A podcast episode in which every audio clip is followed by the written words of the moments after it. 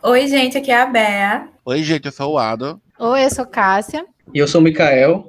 E esse é o Clube do Café da Manhã.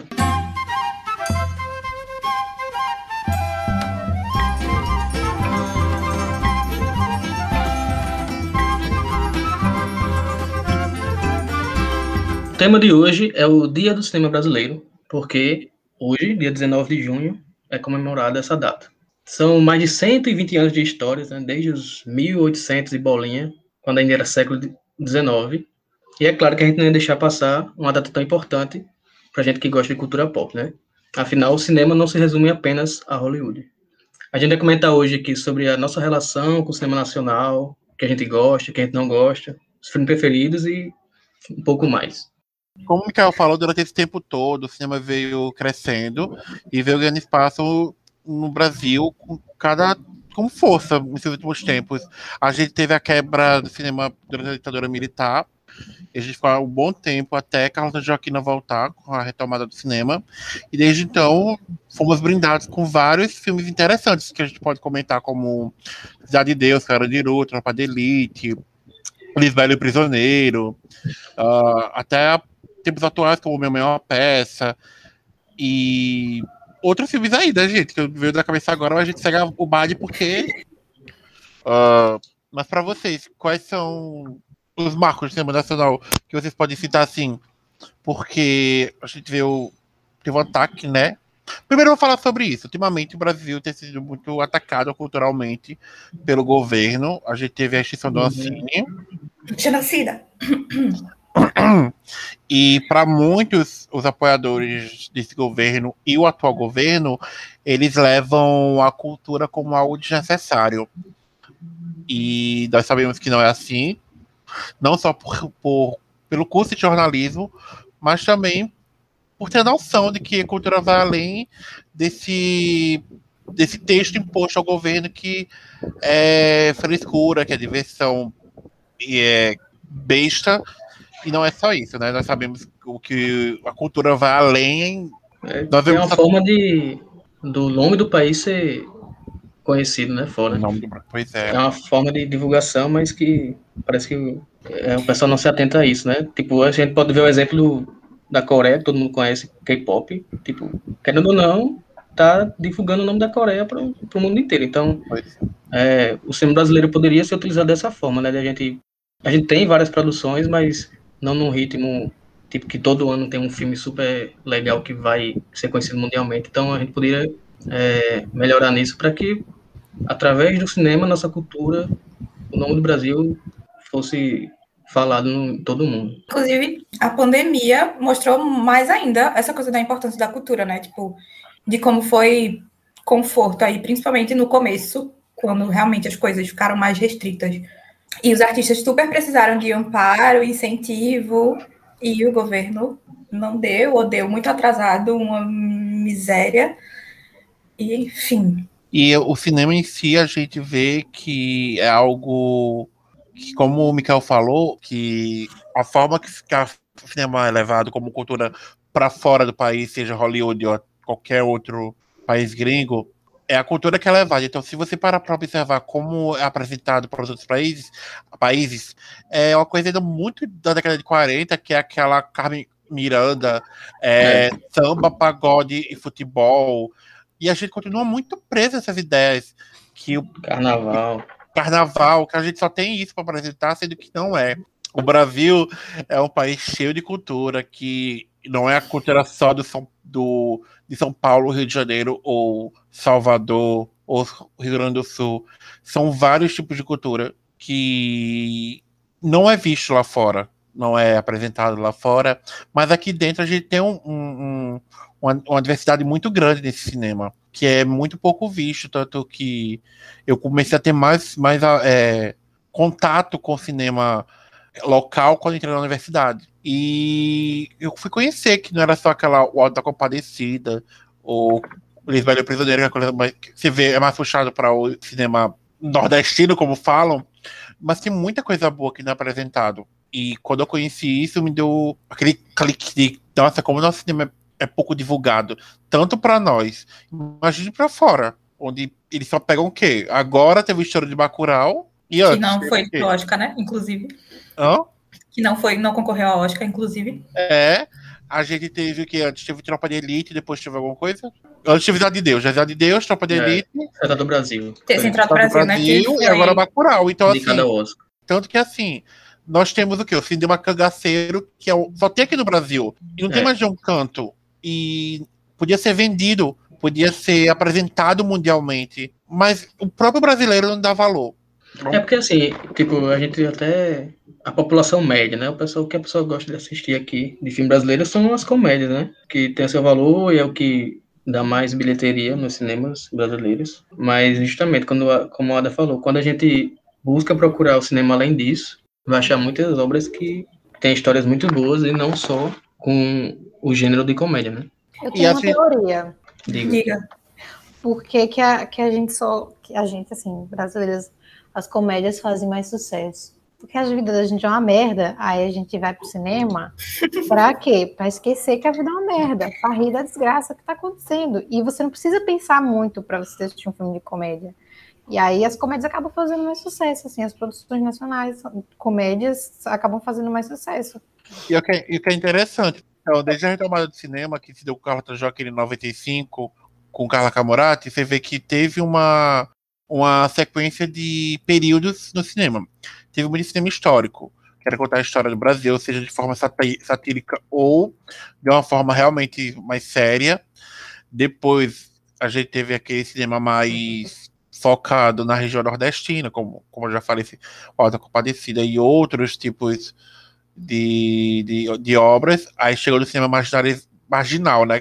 Marginalizado, que foi Cidade de Deus, teve Carandiru, entre outros filmes daquela região da O favela. Era uma vez, ele é também. É, o, a favela. Eu não tô falando que só eram esses filmes, mas assim, foram as altas do cinema.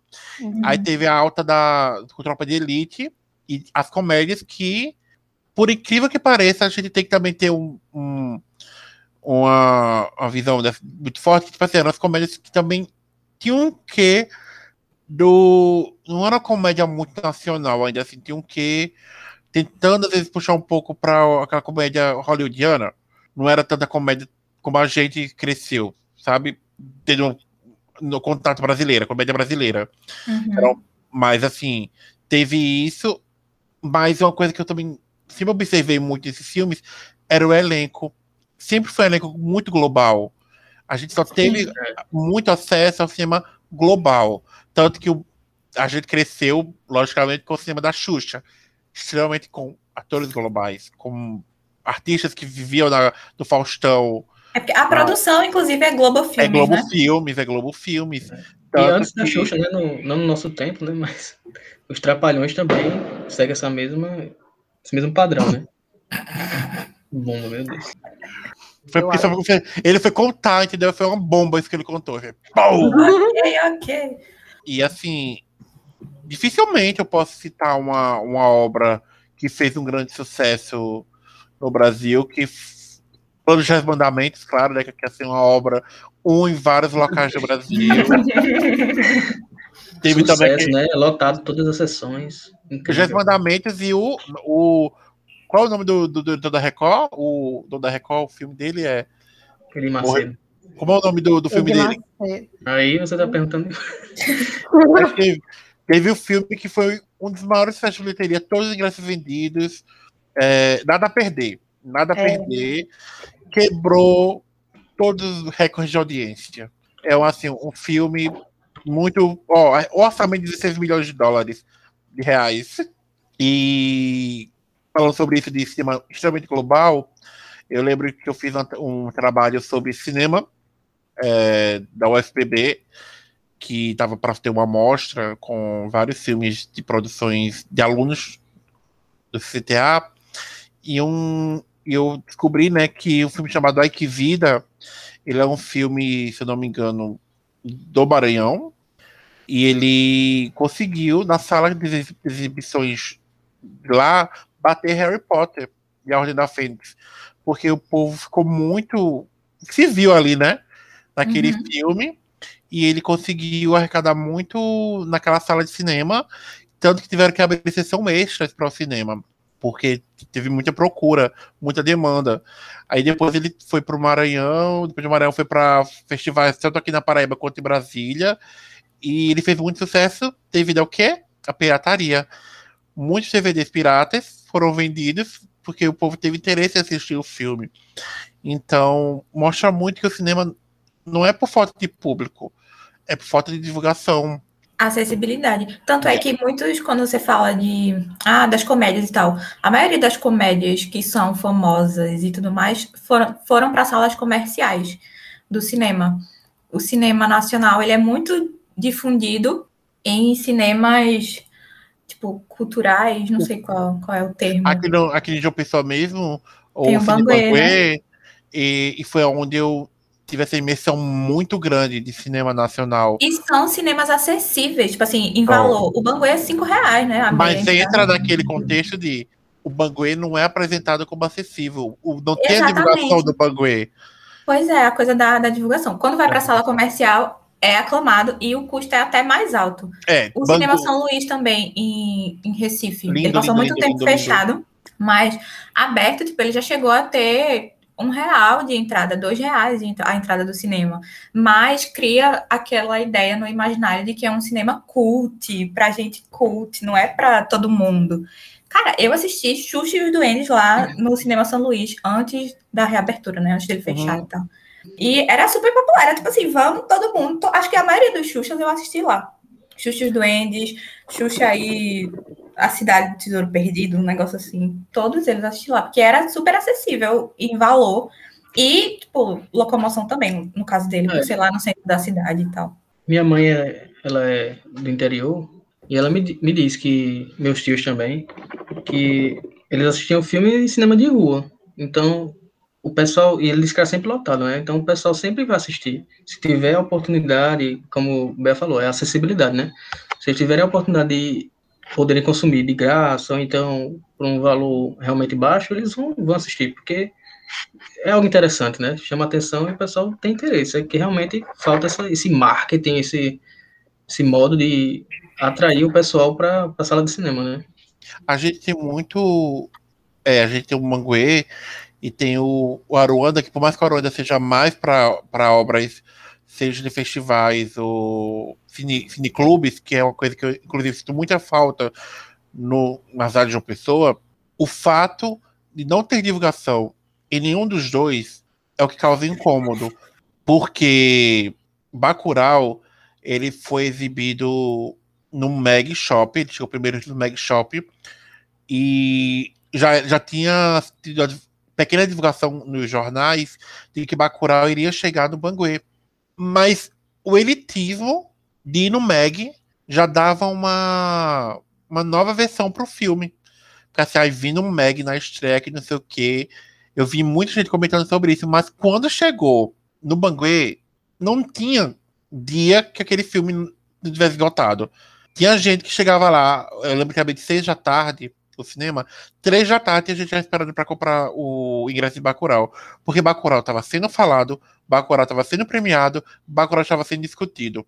E assim, Bacurau alcançou várias camadas sociais, não foi só uma coisa daquela pequena bolha, não. Bacurau alcançou o público.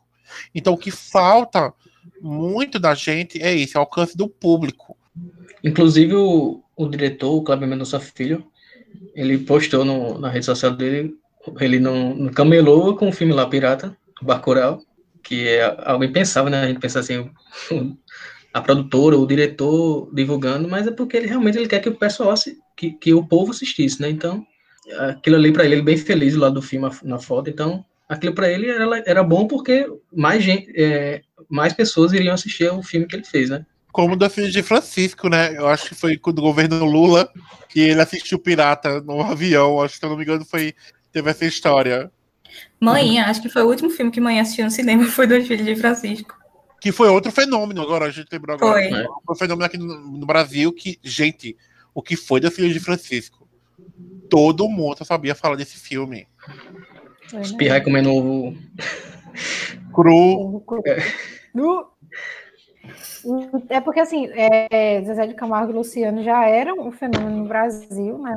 Então, a, o filme acho que teve mais visibilidade ainda por conta disso também. Porque, por exemplo, é a ideia, né, de saber as origens deles e tal. É, se fosse fazer um filme nessa vibe gente, só, lógico que Sandy tiveram uma realidade completamente diferente, mas, tipo assim, falando em questão de, da, da fama da pessoa. Então. Pronto, mas rola o interesse, né, Cássia? Tipo, é, é nossos ídolos. Aquela coisa, o ídolo Sim, nacional. Exatamente. Independente de se teve a vivência pobre ou não, a gente quer saber. Tipo assim, Xuxa. Nem que fizeram um filme da Xuxa, não com ela, mas sobre a Xuxa. Gente, tem que ser muito Tem muita história, né? Tem muita história ali. Gerações voltaram ao cinema para assistir Xuxa. E fala em Xuxa, não, gente, me perdoe sobre isso, mas a gente tem que lembrar também do filme nacional que teve a época do pornô chanchada, que durou, acho que 70 e 80, se eu não me engano. Que foi, quando eu digo a retomada, porque foi os filmes mais sérios, que nessa época os filmes tinham mais uma pegada erótico-sexual e não era para os grandes públicos, né? Então a gente tinha. A gente teve muita escassez de cinema no Brasil. Se, se você parar para ter essa análise social histórica do país, o cinema do, o cinema do Brasil é por gotas, por, por grande ápice e depois o um apagamento. Eu ia falar também que uma, uma memória muito. Apesar da minha memória ser horrível, mas uma coisa que eu me lembro muito bem foi a, a, primeira vez que eu assisti o Tropa de Elite, foi nessa mesma. Ainda nesse tema, né? Da, de assistir filme pirata e tal. É, foi com DVD na casa da minha avó. Chegou meus primos lá com um DVD, ah, esse filme aqui e tal. A gente assistiu, então foi a primeira vez que eu tive contato, achei várias vezes na, naquele dia, porque naquela época era um filme bem. chamava atenção, né? Todo mundo, muita gente assistiu. E foi a forma que eu conheci, né? E, tipo, eu tinha o quê? 15 anos por aí, sei lá. Então, é uma forma de, como a gente já vinha falando, de apresentar o cinema brasileiro para o pessoal que não tem realmente como ir ao cinema, ou que não tem interesse, ou que não é divulgado, acaba apelando para pirataria, né? E é, uma coisa que eu sempre digo, quando o grande Nolan foi fazer barraco sobre os filmes dele ir para o stream e tudo, quem quer assistir, assiste de qualquer forma. A pirataria tá aí há muito tempo, há muito tempo, e é isso que forma o cinema. Você querer elitizar uma cultura gente, isso não dá certo. Quem vai querer pagar por. Quem vai querer pagar, quem puder pagar, na verdade, e quiser pagar, vai pagar. Quem não puder e querer assistir, vai assistir. E assim, muitas vezes o que faz o sucesso do filme foi isso. Tropa de Elite, Carandiru e acho que, se não me engano, Cidade de Deus teve muito apelo, teve muita procura depois da pirataria. Porque viram o filme que vir... foi aquela boca a boca. E foram assistir. Outra coisa que infelizmente acontece muito aqui, que o pessoal chama de síndrome de vira-lata, né? Que a galera muito. fala, ah, mas é porque o brasileiro não valoriza, não sei o quê, mas, tipo, às vezes não é nem isso, às vezes é porque é, não é que não valoriza o que tem aqui, é porque acha o de fora melhor. Ah, aquela grama do vizinho é sempre melhor. Sempre tá olhando para o que tem lá fora, o que tem lá fora, e esquece de olhar aqui, porque já vai com aquela premissa de que o, o que é produzido aqui não presta porque só tem palavrão, só tem isso aqui lá. Mas vocês sabem que o cinema internacional também tá com palavrão, só que quando eles traduzem, eles tiram, né? Muitas vezes. A gente não entende, né? É, e, e, se for legendado, às vezes a pessoa também não entende. E se for da Globo, vai ser cortado o filme, metade do filme vai estar cortado da Globo. Ou então é porque o palavrão em inglês fica bonito, tipo, ah, falar fuck pode. Fala. Enfim. Já soltar e falar um porra aqui não pode. Já soltou, não né? Não pode, aí ele vai soltar. Mas vai ser cortado, eu sei. Uhum. Será? Não sei, eu, eu espero que sim. Nunca se sabe, querido. Aí, tipo, justamente tem isso, sabe? Da, da galera. Eu acho que não é nem tanto que as pessoas não, não valorizam aqui, é porque às vezes já rola um, preconceito de que acho que as produções aqui não prestam. Às vezes até assiste, não, legal. Ah, só presta quando é humor. Aí reclama do humor. Só presta humor quando é humor nordestino, porque o humor nordestino é mais leve, não tem isso aqui lá. Mas, cara, eu acho que muitas vezes os filmes é, retratam a realidade daquele lugar. Os filmes do, de Hollywood, dos Estados Unidos, só falam sobre Nova York e Estados Unidos e América é melhor do que o mundo inteiro, e não sei o quê, e ninguém reclama, sabe? eles estão sempre falando deles mesmos. E aqui, é, às vezes, os filmes trazem a realidade e o pessoal não aceita isso. Tipo, não aceita que tem, o filme está falando sobre. É... Meu Deus. Ainda bem que eu tinha parado de falar, voltando. Às vezes o filme traz, por exemplo, é um filme sobre uma pessoa que era pobre, ficou rica e perdeu tudo. Quantas histórias a gente não conhece de gente que ganhou na, na loteria e gastou tudo com um monte de coisa, ficou pobre de novo e depois a Recola foi lá entrevistar a pessoa. Sabe? Tem várias histórias assim. Eu acho que muitas vezes traz a realidade, mas as pessoas não querem aceitar essa realidade. E eu acho que assim. Não querem assistir o filme.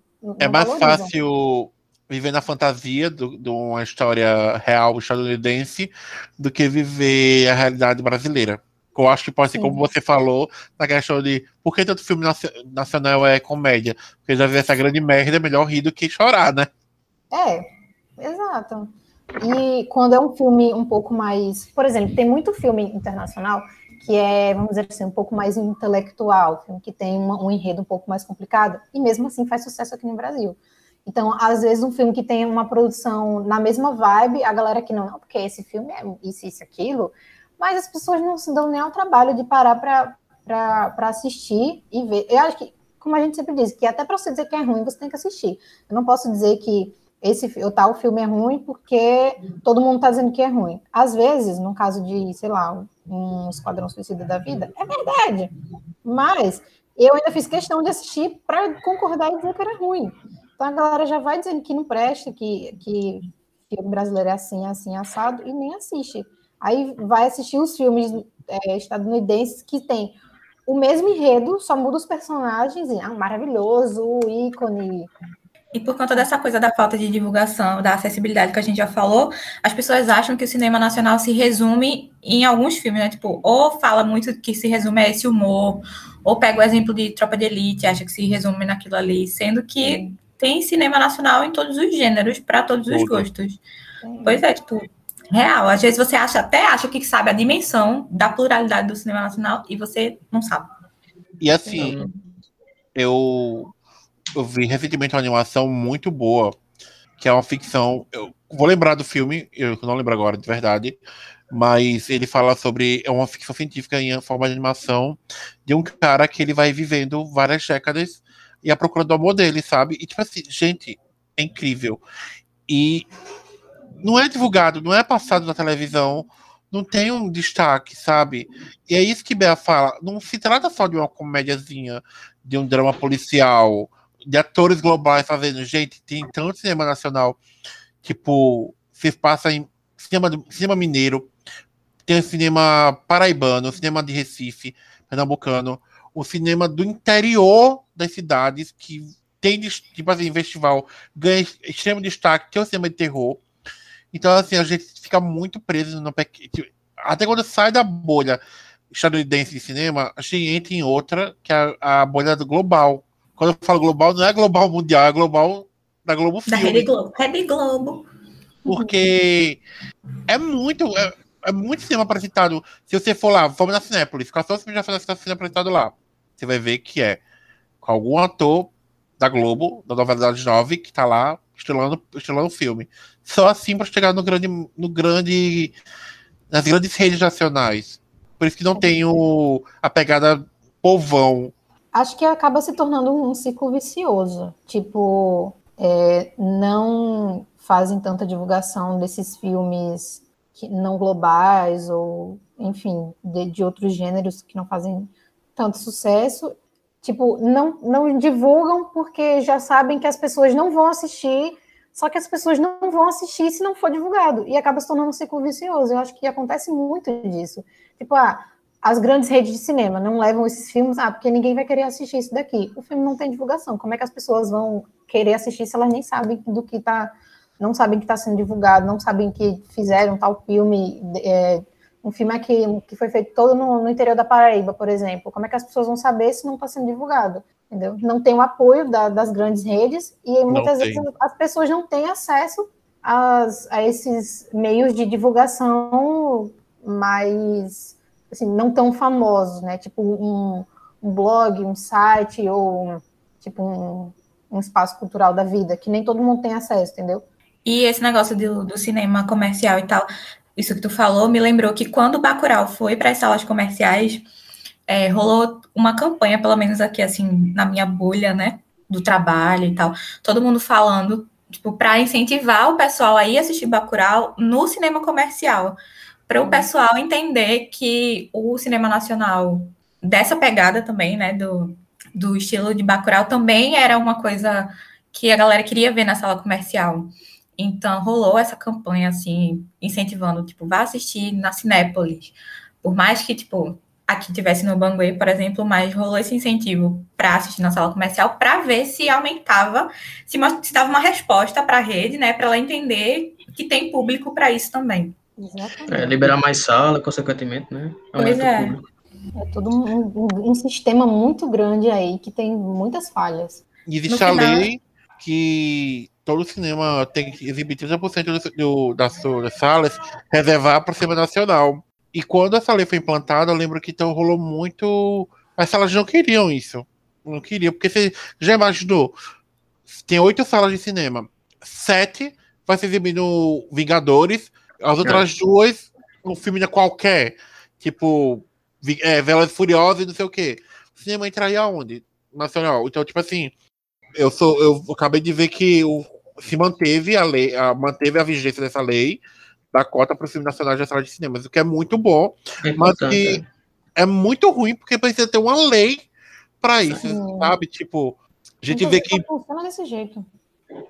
É, e tipo assim, a gente vê que em países como Espanha e países como, sei lá, a Coreia e si, a China, a prioridade deles é o cinema deles.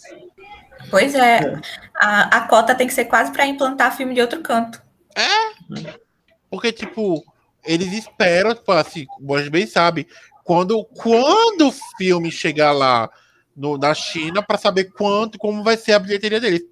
Porque, assim, eles conseguem manter a cima deles com deles mesmo. Tanto que a gente vê como, recentemente, o filme de Slayer foi exibido lá no Oriente Japão, de acordo com o Mikael, e arrecadou muito bem né, após a flexibilização da quarentena. Isso mostra que eles conseguem, tanto Coreia quanto China, quanto Japão e qualquer outro país que dá valor ao seu cinema, segurar os seus próprios filmes. Coisa que o Brasil não consegue. O Brasil não tem essa força porque não vou julgar, mas não sei se é por falta de interesse do, da galera, dos, dos patrocinadores das redes de cinemas, porque para criar uma lei para ter exibição dos seus próprios filmes é meio que irônico, mas enfim. Eu acho que pode, eu acho que começa com a falta de incentivo. Porque é, assim, o brasileiro não é educado a gostar do cinema nacional. Exatamente, porque a gente já, já, já tem isso de ouvir que os, os filmes daqui não prestam, prestam quando é humor. Né? Vamos partir desse, desse princípio, assim, vamos deixar um, de uma forma, uma fala bem genérica aqui, que já não valoriza. E aí já não tem incentivo. Patrocínio já é, já é complicado. Aí os incentivos federais, digamos assim, né?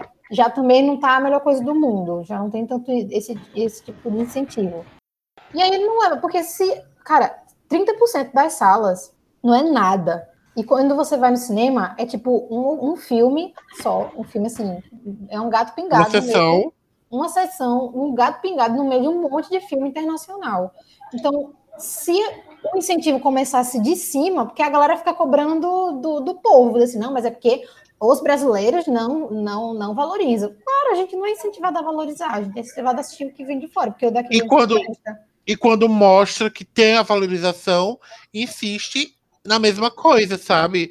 Tipo, eu, eu pelo menos cansaria, tipo, digamos, como, como a gente já discutiu, já foi falado várias vezes no podcast, que o brasileiro assiste filme de comédia brasileiro, é, que, o povo brasileiro gosta de ver o filme de comédia, certo? Aí você vai ver o que só? Minha mãe é uma peça 1 e 2, Dispersa por 1 e 2, 3. Então, assim, vai ficar preso nos mesmos filmes de comédia. Não é pra ser assim. É pro Mas povo. Mas aí também já, tem, já é uma questão do, do, do global, é que a gente falou. E é, do global. Essa, mas essa aí, cara da Rede Globo que já é mas popularizada. É onde entra o que a gente acabou de falar. Esses 30% de destinado da Semana Nacional vai para onde? Pra Globo. É, então, tipo é. assim, é todo, como eu falei, é, é um sistema, o problema está no sistema.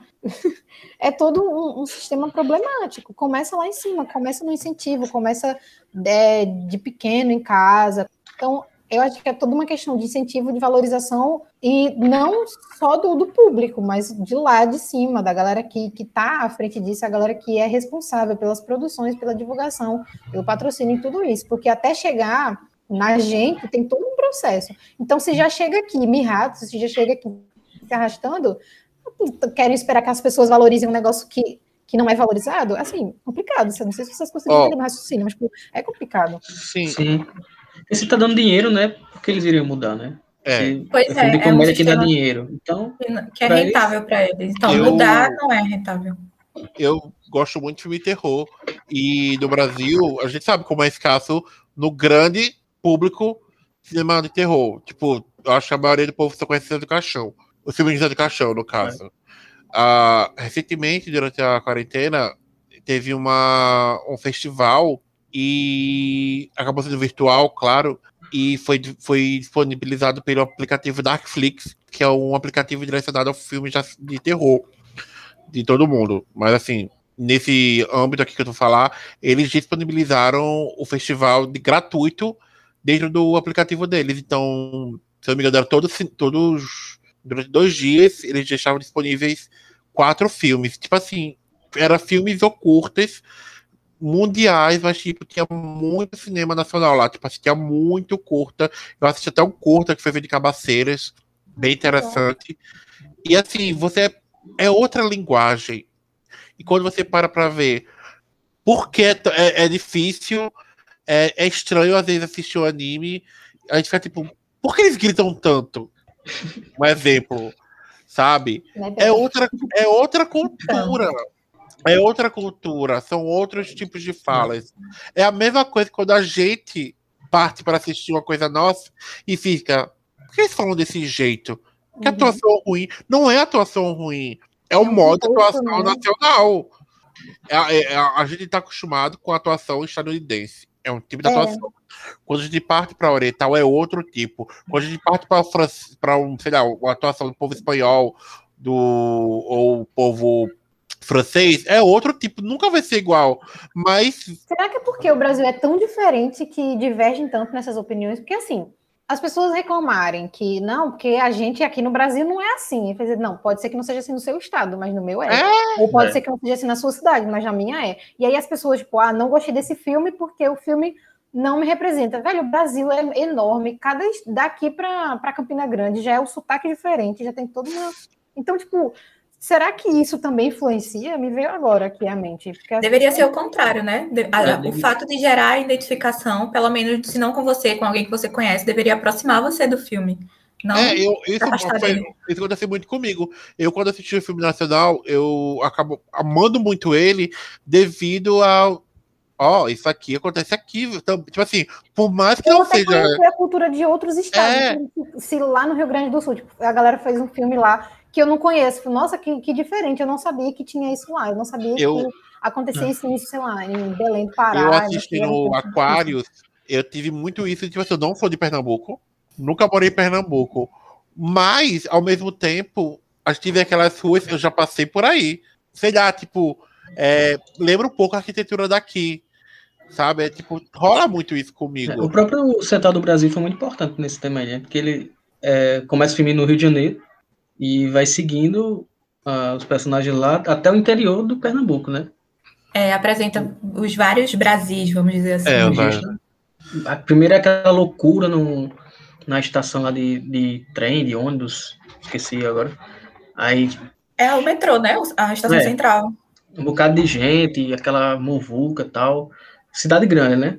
Aí vai pro, pro interior do estado de Pernambuco, o, o pessoal naquela procissão para é, para uma santa lá, que eu me esqueci qual é a santa, mas só desse contraste aí você vai, vai sendo apresentado. E durante o caminho também dos personagens, né, que eles vão pegando ônibus, ou pegando caminhão, que também é uma, uma característica nossa aqui desse, de caminhoneiro e tal. Então, é, diversos filmes apresentam essa temática, né, de, da diversidade que, que existe Sim, no Brasil, né? É tão importante isso, cara.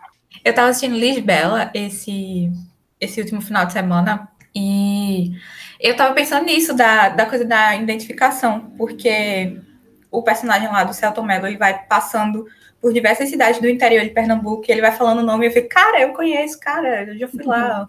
Tipo, até a piada tem mais graça, porque chega mais perto da pessoa, sabe? Isso, isso, tipo, isso é muito bom, isso é muito gostoso. Quando uma coisa que a gente tem muito, entra no essa discussão de afastar, que deve, o que deveria aproximar afasta, é quando a gente vê. A, é, minha, minha mãe fala muito isso. Que no lugar da gente querer conhecer o nosso Brasil, a gente acaba querendo conhecer o, o fora. Os Estados Sim. Unidos e outro canto. Uhum. Mas dentro do Brasil tem tantas belezas que a gente não quer conhecer, que prefere ir para outro canto, sendo que minha mãe mesmo disse: se eu tivesse dinheiro, eu preferia conhecer o interior do Bra de, da- daqui da Paraíba e para uma praia que eu nunca fui aqui na Paraíba, ou seja, para Recife, Natal, Ceará, do que ir para outro canto, porque tanta coisa bonita para se ver aqui que eu não conheço, tanta, tanta cultura que eu nunca iria imaginar conhecer, eu posso conhecer. Para que ir para longe? Porque é isso. O Brasil é um país tão cultural Muito Ele- rico. ele é, ele, é, ele é extremamente rico. Quando a gente pensa que acabou, a gente vai achar mais. Porque a gente pode falar da cultura negra, que só dentro da cultura negra do Brasil, ela, ela é um círculo enorme. Uhum. E assim, dentro desse ciclo vai ter. A gente vai quebrar ele todo e vai ter várias coisas ali dentro. Tem a cultura índia, a cultura Indígena. indígena, a cultura do, do, do povo nordestino, que é toda é toda feita de retalhos, sabe? Então, assim, a gente não, quando eu falo a gente, existe uma, uma grande parcela do povo que quer. Você que quer, o problema é o como conseguir. Porque como eu comecei a falar no, no início do podcast, a gente tem um governo que quer destruir isso. Porque na cabeça dele, a cultura é uma arma contra ele. E é. E ainda bem que eles sabem disso, que a cultura, É. quanto Por isso que mais atacam tanto, né? por isso, é tão, por isso que é tão importante. Então, eles têm consciência de que a gente pode destruir eles com cultura. Cultura conhecimento. Não, e isso de, de do- da coisa do lugar, né? Tipo, que tem aqui no Brasil e fica querendo conhecer fora e tal. Eu sigo um Instagram, que é o Descubra Pernambuco. E eles fizeram recentemente um post nesse sentido. Pegava, tipo, Praia do Caribe, aí botava uma praia de Pernambuco que tem um visual similar. Aí a lagoa não sei de onde e não sei que país. Aí, tipo, uma lagoa que tem lá, aqui tem também no, no interior lá de Pernambuco. Tipo, vários pontos assim. Que você fica assim, cara, aqui a gente tem. E aí é bem perto, né? Porque, tipo, Pernambuco, no caso. Mas assim mesmo tem aqui na Paraíba, tem Ceará, tem Natal, tem em todo canto. Todas E as assim, cidades, todos os estados. Gente, já imaginou você querer sair do Brasil pra ver Meryl Streep tendo Fernanda Montenegro? Por Deus, gente, Fernanda Montenegro é melhor. Inclusive, É, né? Fernanda Montenegro, o Oscar dela. Fernanda Montenegro pode interpretar a Miranda Priestley, mas será que a Miranda, a Barry pode interpretar a Virgem Maria? Não sei. Não pode. Não. Não pode. Eu não sei. Eu tava vendo que em questão de. Por mais que eu vou dizer isso, e é, e é o- é o certo, premiação não leva a nada, premiação não, não, não caracteriza talento nem nada, mas a gente teve poucas indicações ao Oscar. É, o Brasil Sim. nunca venceu um melhor filme estrangeiro. ganhou o né? melhor filme, né? Mas, É. ó, o primeiro filme do Brasil que foi indicado ao melhor filme internacional foi O Pagador de Promessas em 63. 63. A próxima indicação dele só foi acontecer em 96 com Nossa. Quatrilho. Aí veio Que é Isso, Companheiro, em 98. É o filme do Lula. Eu pensei a mesma coisa. Em 2001, teve a indicação ao melhor curta-metragem em live action com uma história de futebol. Em 2004, Cidade de Deus foi indicado melhor diretor, roteiro adaptado, melhor edição e melhor fotografia. Não ganhou nada. Meu Gente, Deus. Isso é ultraje. Em 2016, O Cinema e o Mundo foi indicado a melhor filme de animação. E em 2020, Democracia em Vertigem, melhor documentário. Isso aí, assim, só o- aquelas coisas indicadas direto, né? Os principais, né? principais. Mas a gente já venceu com colaboração. Que é isso. O, o, em em 60, o filme Orfeu Negro, ele teve. Foi feito na França, mas ele teve uma coprodução brasileira, francesa e italiana. Aí levou. Mesma coisa em em 86, com o melhor ator do Beijo da Mulher-Aranha, ah, que é um filme bra- brasileiro com os Estados Unidos. Aí o ator William Hurt é, ganhou de melhor ator. O filme é do diretor Hector Babenco com que a Sofia, a Sofia, a Sofia, ó, gente, a Sônia Braga tá presente no filme. Aí Mulheres de Motocicleta também levou. Tem várias produções de tecido, são vários países, não vou falar que eu tô com preguiça, que é um monte de país aqui. Quem quiser olhar aí e me chame pelo seu nome, o roteiro adaptado é, também tem, teve uma coprodução brasileira. É por isso que lembra hoje eu quero voltar sozinho. Como Babel, ele ele saiu até um filme sobre ele agora, né? foi com a Bárbara Ele- Paz, que é a Isso. esposa dele. Ele faleceu recentemente. E ele é um cineasta argentino, mas naturalizado brasileiro. Isso. Ele Nossa, ele falou da- aqui da nossa história, né? E Falou da Sônia e- Braga, eu lembrei que muitos atores também buscam o cinema de Hollywood pela valorização do trabalho enquanto ator de cinema, né? Ela Wagner mesma falou Moura, isso Ela, Alice na Braga. época. Alice na Braga tá- vai estar no época Esquadrão 2 agora, né? É. E a Sônia Braga realmente ela falou isso, porque ela disse que ela fez um grande filme aqui no Brasil, que se não me engano, foi Dona. Não, foi outro filme, não foi Dona Flor dos Maridos, foi outro filme, que eu não lembro o nome agora, desculpa. Mas ela fez esse filme, fez sucesso, e o cara falou que ela ia fazer o segundo filme. Quando ela foi para os Estados Unidos só para passear, aí ele, ela foi substituída, ela ficou tipo, gente, ela Nossa. ficou por lá, e ela viu que lá ela estava sendo reconhecida pelo talento dela. E foi o que ela fez, vou ficar aqui. Gente, eu dei um berro que a Sônia Braga aparece em Sex and the City.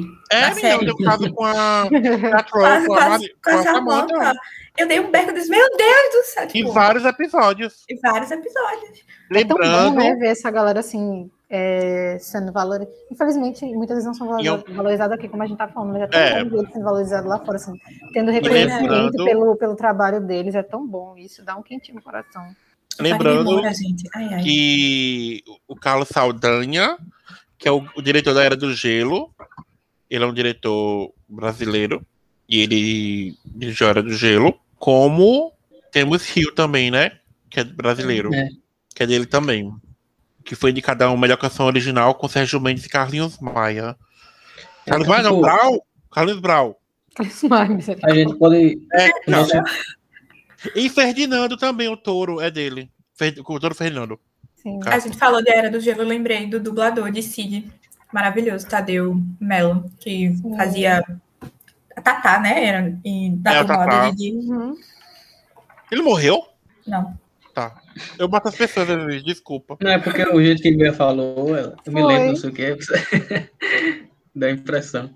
E lembrando Mas, tipo, também que Fernanda Montenegro foi a primeira latino-americana de cada Oscar de melhor atriz, que ela ganhou. levou o Oscar, ela só não levou. Ela ganhou, mas ela não trouxe pra casa. Ela não levou, mas é o Exatamente. Oscar é dela, e até hoje ela ainda é a única a concorrer por uma atuação em língua portuguesa. Ou seja, o Oscar da Fernanda Montenegro, todo mundo sabe disso. E quem não sabe, tá sabendo agora. Ela tem um Oscar, só que não trouxe com ela. Ela quis deixar lá pra uma loira sem sal. Inclusive, só para comparação, um país nosso vizinho que é bem menor que a gente já tem dois filmes, já ganhou dois Oscars de filme estrangeiro, que é a Argentina. Mas gente- ele, é, ele, é, ele é pentacampeão no, no- na Não, Copa? Não é. falando assim, mas Gente, É, tem, que boicotando ser o barrista, Brasil tem que ser no- barrista mesmo. Contra a Argentina tem que ser. Mas eu tô falando assim, isso mostra o potencial que a gente tem, né? Sim, eu sei que tem. A gente poderia, com certeza, Mas a verdade, aparecer mais vezes, ter Mas, ganho Mikael, vários já. a gente tem vários Oscars. O problema é que a gente não traz com a gente. A gente Ah, vai, sim. pode ficar aí, É sabe? humilde, Tipo assim, gente, a gente é humilde. ó, todo mundo Assim, sabe que horas ela Você volta. perdeu, leva pra casa pra ficar de consolo. É, Mas aí a gente traz o- a vitória moral. Ó, a gente vai, vamos ser honestos. Qualquer pessoa no mundo pode fazer um Star Wars. Mas será que eles podem fazer um Auto da Compadecida? Não podem. Fica a É reflexão. Eles velho Fica a reflexão. Não, ninguém, vai, ninguém tem um Chicó e João Grilo Agora, de seu, além do Brasil. Todo mundo tem um Brad Pitt, mas alguém tem um Wagner Moura? Ai, ai. Quer dizer, os Estados Unidos estão querendo roubar o nosso Wagner Moura, né? Mas ele é nosso. Pra vocês, qual o melhor filme nacional já lançado até o dia 19 de junho de 2021? Cine. Hollywood. Novamente, alguém consegue fazer o filme de Hollywood? Ninguém consegue. Ninguém consegue. Quem consegue dar um, um chute no meio da preula? Não Eu consegue. quero saber. ninguém. Se alguém consegue fazer o homem. o- Como é o homem e o diabo na. Como é? O homem e o dia- o homem. Deus e o Diabo na Terra do Sol. Não, o diabo. Não, peraí, vou lembrar que o nome do filme. Diabo tá Veste bom. Prada. É, é, No caso, não é nosso, né, Micael? Advogado do Diabo. Calma. É todos os O filmes com que diabo que eu desafiou o tô... diabo. O homem que É o desafiou o homem que Diabo. desafiou o diabo. Quero ver Olha. se alguém consegue botar uma, um negócio de rapadura na parte do demônio. Desculpa, ninguém tem um Celton Mello e uma Débora Falabella fazendo Lisbelo o Prisioneiro. Pois é. Eu acho que um dos melhores filmes feitos até o momento é o da Compadecido. E Lisbelo o Prisioneiro. Ah, eu concordo. Paga pau mesmo para as comédias, não tem jeito, cara. Não, mas assim, eu, eu vou falar que... nordestinas. Tatuagem que inclusive indiquei no, Eu no Dica queria... de Quinta. Boi Neon, Aquários. Mas, Bem, ó, É, eu- bem bairrista é eu, né? filme Só falando os filmes pernambucanos aí. Eu queria Gente, dizer a que... Carrete saiu é, recentemente. Qual? Sim, A Carrete. eu sou Com assistir, mas eu não Cartacho. achei ainda. Se tu achar, me manda. Ah, eu queria fazer uma pergunta. Quais, vocês têm algum- algum filme favorito? Lisbela e o Prisioneiro. É, Cássia?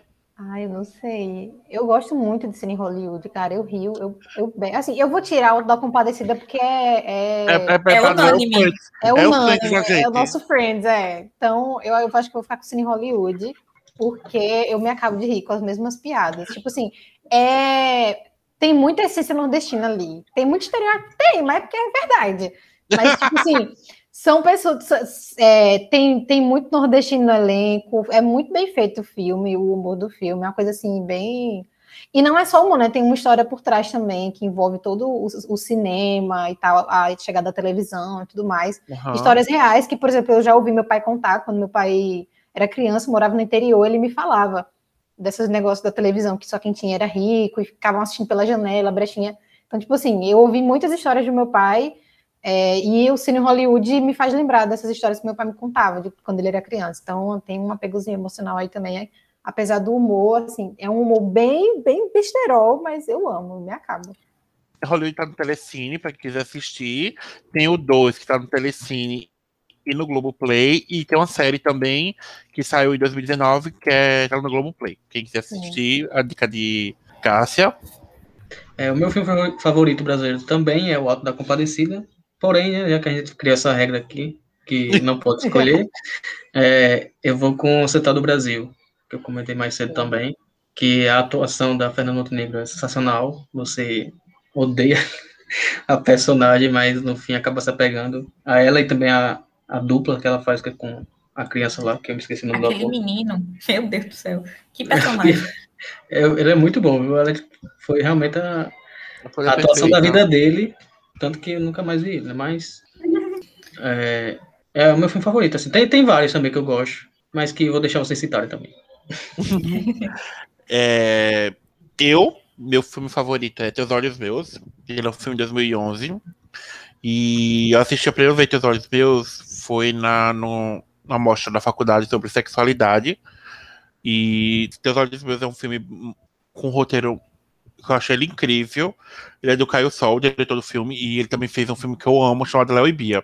Recomendo também. Uh, Teus Meus, eu é, é muito doloroso o final, tá, gente? Quem quiser assistir, vai se preparando assim. Mas acho que ele tem muita fala bonita. Ele é um drama. Ele é um drama. Tem o Emílio Dantas no filme, Paloma Duarte, ah, Roberto Bontempo, Graziela Smith. Esse aí é elencozinho que vocês hoje em dia estão acostumados a ver. Tem uma trilha sonora incrível, incrível, incrível, incrível. Em paisagens lindas. Eu recomendo para quem quiser assistir Os Olhos Meus. Quem quiser depois me procurar para me xingar, tá lá no Euada, no, no Instagram, pode me xingar.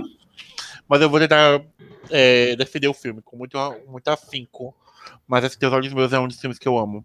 Eu simplesmente eu amo esse filme. Com Lisbela e Prisioneiro também. E que, assim. é, não tem como não amar esse filme, gente. Não tem. Não, e pra variar, todo mundo fala. Eu só digo o nome do filme. Aquelas. Infelizmente não tem, né? Não, é, tem no YouTube, gente. É, o meu também tem É. no YouTube, tá, gente? Lisbela e Prisioneira, porque é comédia romântica, que é o gênero que eu mais gosto, né? E também tem essa proximidade por se passar em Pernambuco. Então, eu Ah, gosto pra quem muito. não Além da percebeu, ela é pernambucana, tá, gente? Então, né, gente? Acho que o bairrismo ficou um pouco claro. E a trilha sonora desse filme é impecável.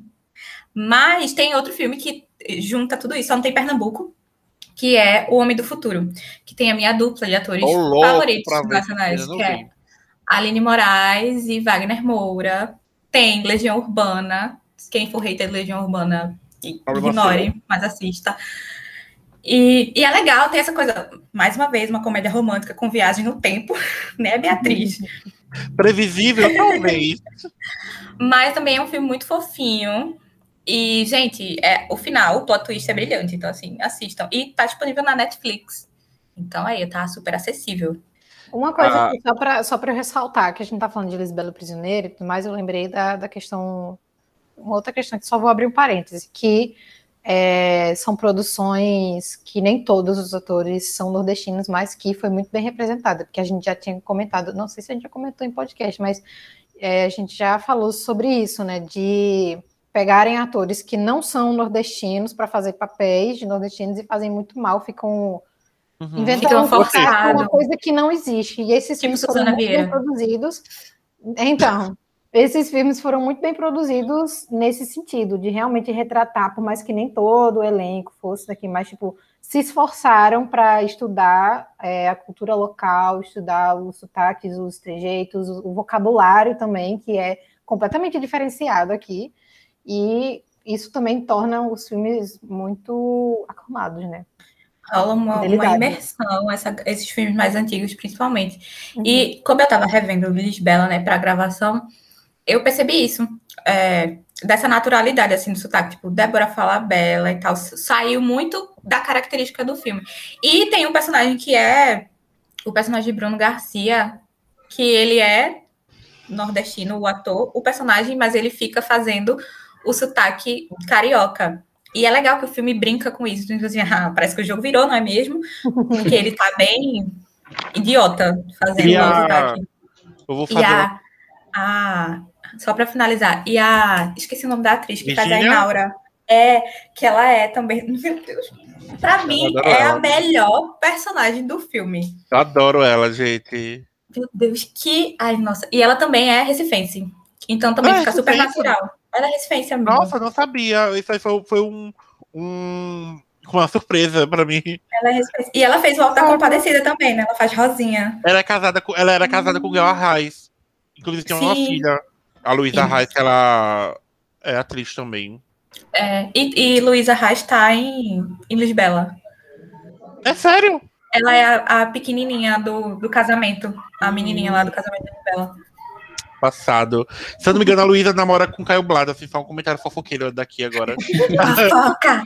Isso vai edificar a sua vida. E a, ela, foi, ela namora com ele e a, a ex dele um cheiro pra ela. Mas assim, isso fica pra, pra outro canto, tá, gente? Fofoca assim, vamos seguir em frente. eu queria só roubar também um pouco, como minha amiga aqui roubou, queria também indicar dois filmes que eu amo. Um, A História da Eternidade, que eu também vi em na UFPB. O UFPB foi um grande antro de, de coisas boas e ruins para mim, gente. Vamos vir falando muito mal de lá, mas também deram muitas coisas boas. Ele se passa no sertão. E ele tem o Ira de Santos no, no elenco, que foi igual minha amiga. Ele é pernambucano. o Ira de Santos. A Visita Massa, é, daqui de Pilar, é paraibana. E a Marcélia Catacho, que tá falando, que ela também tá no elenco, que é de Cajazeiras. E eu recomendo esse filme. E o filme que eu recomendei semana passada no de Deixa Moraes, que hoje eu quero voltar sozinho. Venho recomendar novamente aqui um filme brasileiro de romance, LGBTQ. Então, assim, assistam. Nossa, tem um Ricos de Amor, muito fofo, na, na Netflix, que também é nacional, com a Giovanna Lancelotti. E Ué, Ricos de Amor. Não é aquele filme. Não, o asiático é Podres de Ricos. Ah, tá. Quase. Parece, até a fonte ah, que usaram é bem parecida. Ó, oh, gente, vai. É Netflix, Netflix. Tem um filme chamado Modo Avião com a Larissa Manoela, que é muito bom. Perfeito! Esse filme é muito, muito bom. Pai, Gente, em, do, pai em dobro, né? Pai em dobro, com a Maísa. Eu nunca vi esse. Larissa. Também. Larissa Manoela arrasou em modo avião. Eu quero ver também Sim. aquele com a Ingrid Ela Guimarães. interpretou ela mesma, né? Foi bem legal. Mas maravilhosa. Larissa, gente, vocês têm. Eu sou muito, eu sou muito Larissa. E tem, claro, a gente vai falar aqui de um ator Vamos citar do, do filme da VTube? Não conheço o VTube. VTube, que... eu só assisti aquele, é Big Brother, Big Brother. Brasil. Isso, eu assisti esse também. Só mais uma indicação. É, colegas que os protagonistas têm síndrome de Down. E é eles muito fofo. Eles querem conhecer o Champagne, né? Hã? Eles querem conhecer o Champagne, uma coisa assim. Ou eles foram conhecer o Champagne. Eu acho que eles algum... vão. Eles é. vão, né? Eu, eu, eu é lembro que uma comoção. E de pernas pro A1, 2 e 3, que é muito bom. Guimarães sempre arrasa, acho ela atriz. Vamos falar de filme global, estamos aqui. um, dois e três. Né? Mas... Qualquer, Mas... qualquer gato vira lá, tá? Ingrid Guimarães, maravilhosa. Tem também. Ah, é, é, tem uma atriz que ela é maravilhosa, que é até a, a patroa da Regina Casé, em Que Horas Ela Volta, e tá em Bacurau. É tá em Bacurau, né? É, ela tem um filme chamado Benzinho. Ah, é muito é muito fofo esse filme, Benzinho. É, é, ela é mãe, né? Ela é a mãe. Tem a Diana Esteves nesse filme. E é um filme pequeno. E ele é muito, muito, muito bom. E tem um filme que eu queria recomendar também, rapidinho, que é Mate-me, por favor. Ele tem um elenco, para mim, totalmente desconhecido. Eu acho que só conheço duas pessoas desse filme. E ele, gente, esse filme é muito trash, mas ele é muito bom, tá? Saiba que ele é muito, muito bom. E é isso. E alguém mais quer falar alguma coisa? Alguma recomendação? A Netflix e muitos muito, muito streams estão investindo. É uma das coisas que estão investindo em cinema nacional. Verdade. É, Verdade. A Débora Falabella acabou de sair num filme que está disponível na, na, no Prime Video, que é Depois a Louca Sou Eu. Ele estreou agora, acho que foi em fevereiro, agora, mas assim, foi esse ano, que é baseado no, na obra da Tati Bernardi. Bernardi. Tem então, um, tem um que acho que é amor.com, se eu não me engano, com a Isis Valverde, que também acho que tá na Netflix, que é bem fofa. Ela é uma, uma blogueirinha e que se apaixona e tal. E tem os da Marina Rui Barbosa, acho que é Sequestro, e tem o que é Todas as Canções é. de Amor, que é muito fofo também. E assim, são filmes que muitas vezes não chegam no, no cenário, não dava para chegar no cenário, principalmente agora, de de cinema devido à quarentena, devido à Covid e tudo isso, e acabou indo para streams. Então, a Telecine tem um, tem um trouxe filmes que não chegaram no, na, no cinema por causa da Covid, e um deles é com a Regina Casé, chamado Três Verões. Hum. Regina Casé está novamente interpretando uma empregada, ai, mas ai. o filme é interessante. O nome é Três Verões. Tá e horas ela volta, né? Vale a pena assistir também. horas ela volta, vale muito a pena assistir. Eu, tu, ele, vale a pena assistir. Dois, dois coelhos, que se eu não me engano é de uma Sim! Esse é um dos melhores filmes. Uma amiga minha, Amanda, ela ama esse filme, ela super recomenda. E estou recomendando, pegando a fala de Berto, estou recomendando aqui também. Vai sair um filme com a Carla Dias sobre a Suzane. Suzane. Tá? Que foi muito criticado, inclusive. E eu acho que e aí, E aí você levanta aquele debate, né? Por que, que a galera aclama tanto produção sobre serial uhum. killer americano e não pode falar sobre a criminosa Aqui. brasileira? Pois é. Uhum. Carla Dias tem tudo pra, pra arrasar nesse filme, gente. Eu super apoio Carla Dias. E Minha Mãe é uma peça, é uma trilogia aí aclamada, né? E a gente não podia deixar de mencionar a importância de Paulo Gustavo para o cinema nacional e acredito que cada um aqui deva ter uma relação com um dos filmes, com os filmes, com algum personagem do Paulo Gustavo no geral. Então a gente não podia deixar de homenagear ele neste episódio.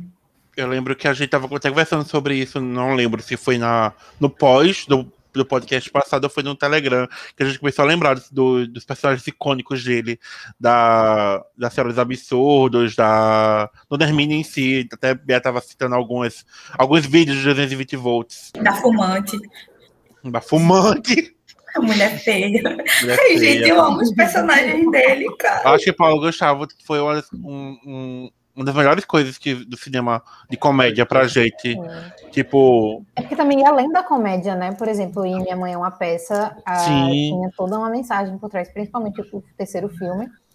Então, Eu... ele trazia comédia, mas trazia uma mensagenzinha ali pra gente. No segundo filme, quando falam da perda lá do, do filho do sobrinho dele. É, do primeiro. Fala do, do, da perda do sobrinho de, dela, da Hermínia, no caso. É, é, é muito a gente, sabe? A, a vivência da família. Digamos Sim. assim, quando eu digo a vivência, a vivência da família. Uhum. Porque todos os três filmes são filmes familiares, sabe? É, ou você conhece uma Hermínia, ou a sua mãe é uma Hermínia. Não tem. Não Isso tem. é tanto sucesso, né? É bem... Todo é, mundo se identifica. Porque todo, toda mãe é uma peça ali, né? É, é, é. E por ele mesmo, né? Ele é muito carismático.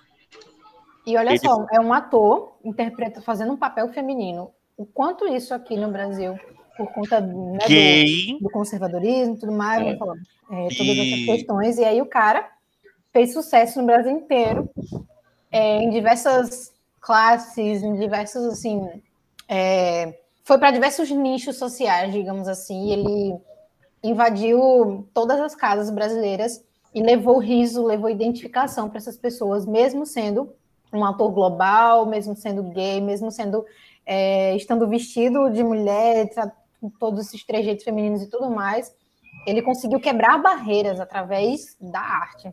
E é isso que é arte, é isso que é cultura, né? É isso que o uhum. governo teme. Exatamente. E ele passou muita mensagem através dos filmes dele. Tipo, a, gente, a galera rindo lá e sai. Hum, fiquei um pouco reflexivo com essa piada aqui. Então ele tinha. E, esse, e ele leva esse tipo de humor para a série dele lá, o Vai Que Cola, para o 220 Volt, tipo a Senhora dos Absurdos, como a gente mencionou.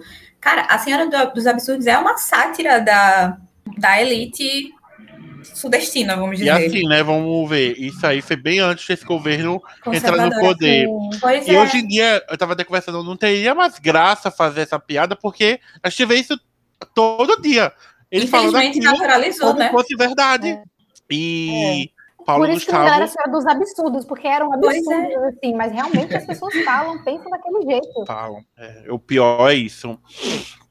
E Paulo Gustavo se foi vítima do Covid recentemente.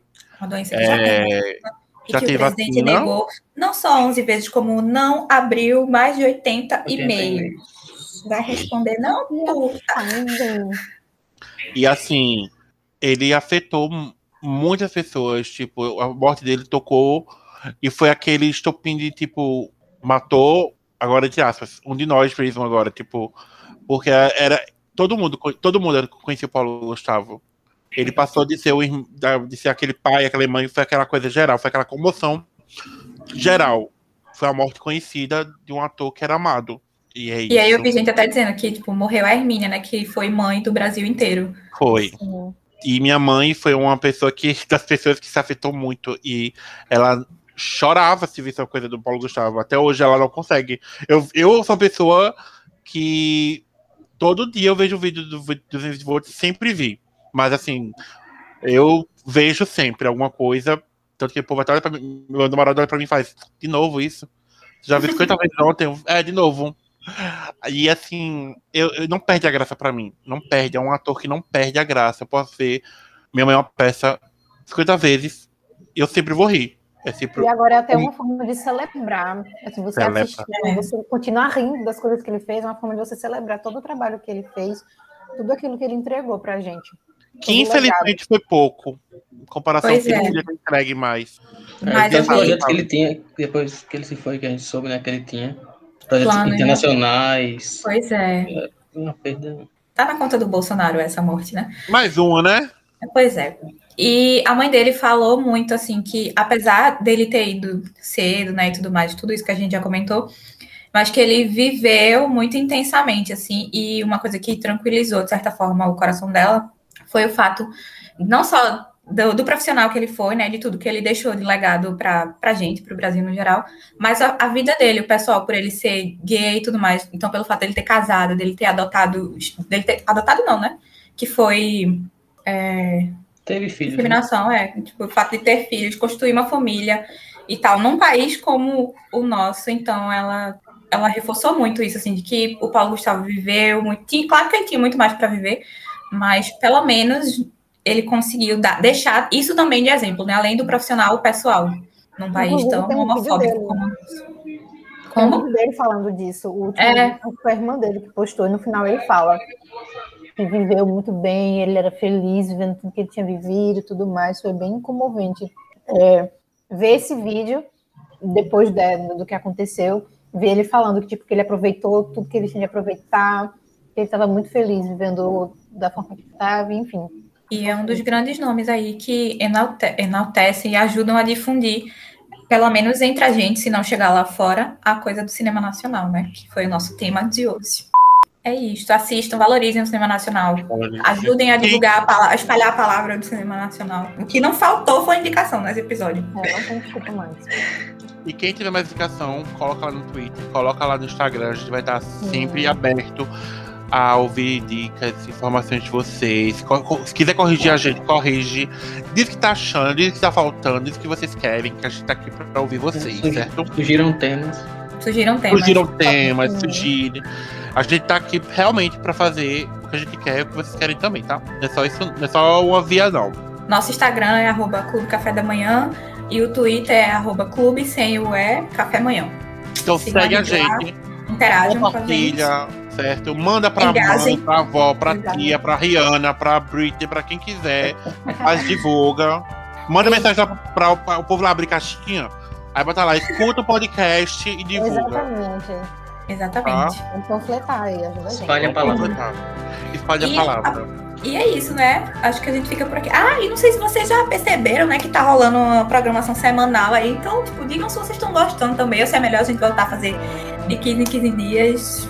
Não É. sei. E é isso, Mas é gente. Até a próxima Beijo. Até a semana. próxima. Próxima. Beijos e abraços. Tchau.